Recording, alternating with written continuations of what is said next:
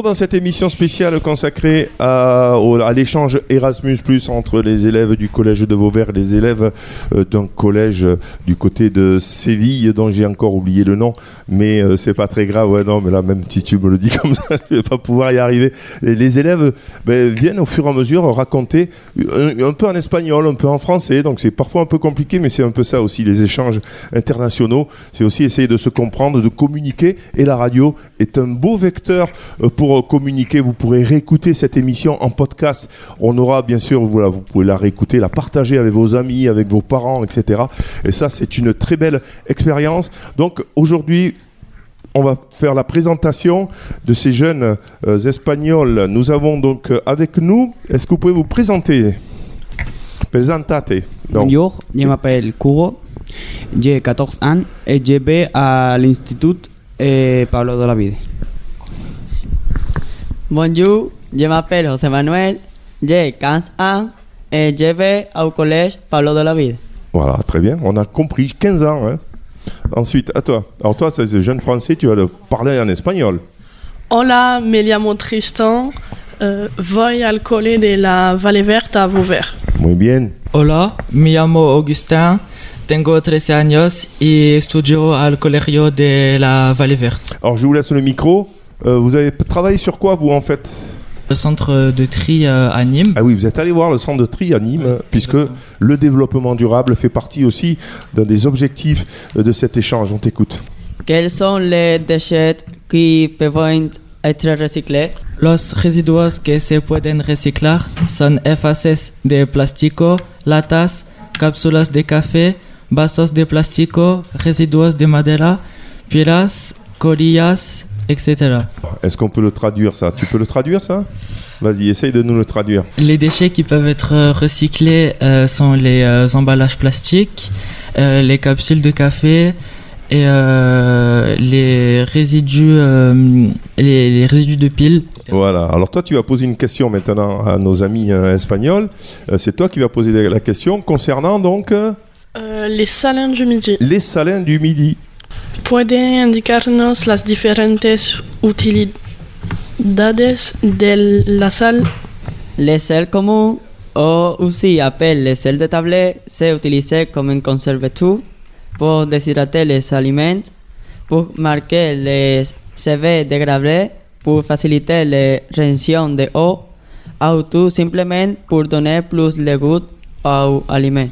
Rose, les saveurs des aliments favorisent une bonne digestion, en favorisent l'élimination des liquides dans le corps, ce qui les mène à stimuler l'appétit.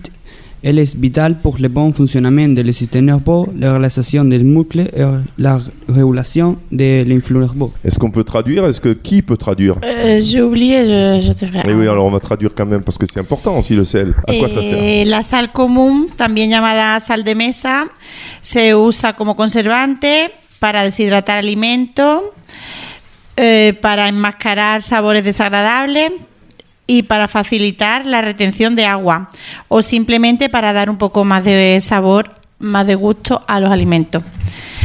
Em, favorece una buena digestión, favorece la eliminación de líquidos en el cuerpo, lo que lleva a estimular el apetito. Es vital para el buen funcionamiento del sistema nervioso, la relajación de los músculos y la regulación del flujo nervioso. Très bien. Et voilà, on a, on a compris euh, euh, l'utilité euh, du sel. Allez, on va faire, on va faire une, une petite pause en attendant que tout le monde s'installe. Donc, euh, Marie-Laure, la cinquième pause Alors, la cinquième pause, Caminando por la vida. Caminando para la vida. Et ensuite, on va parler du voyage à Nîmes. Huele aire de primavera. Tengo alergia en el corazón. Voy cantando por la carretera.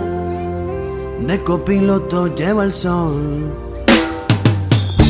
Y a mí no me hace falta estrella. Que me lleve hasta tu portal. Como ayer estaba borracho,